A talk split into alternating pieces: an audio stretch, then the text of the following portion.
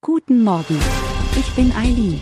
Sie hören den Immobilienwiki-Podcast auf Spotify, Apple und überall, wo es gute Podcasts gibt. Präsentiert von Immobilienerfahrung.de.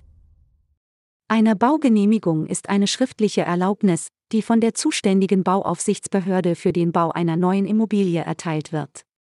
Sie bestätigt dem Bauherrn, dass sein Bauvorhaben den öffentlich-rechtlichen Vorschriften entspricht.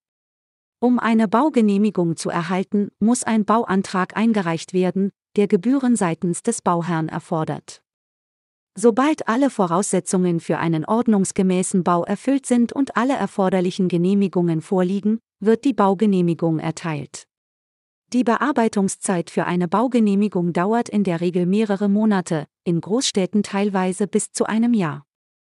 Zusammenfassend kann man sagen, dass eine Baugenehmigung eine Erlaubnis zum Bauen ist, die von der Bauaufsichtsbehörde erteilt wird. Sie muss vor Beginn des Baus eingeholt werden und wird durch den eingereichten Bauantrag erteilt.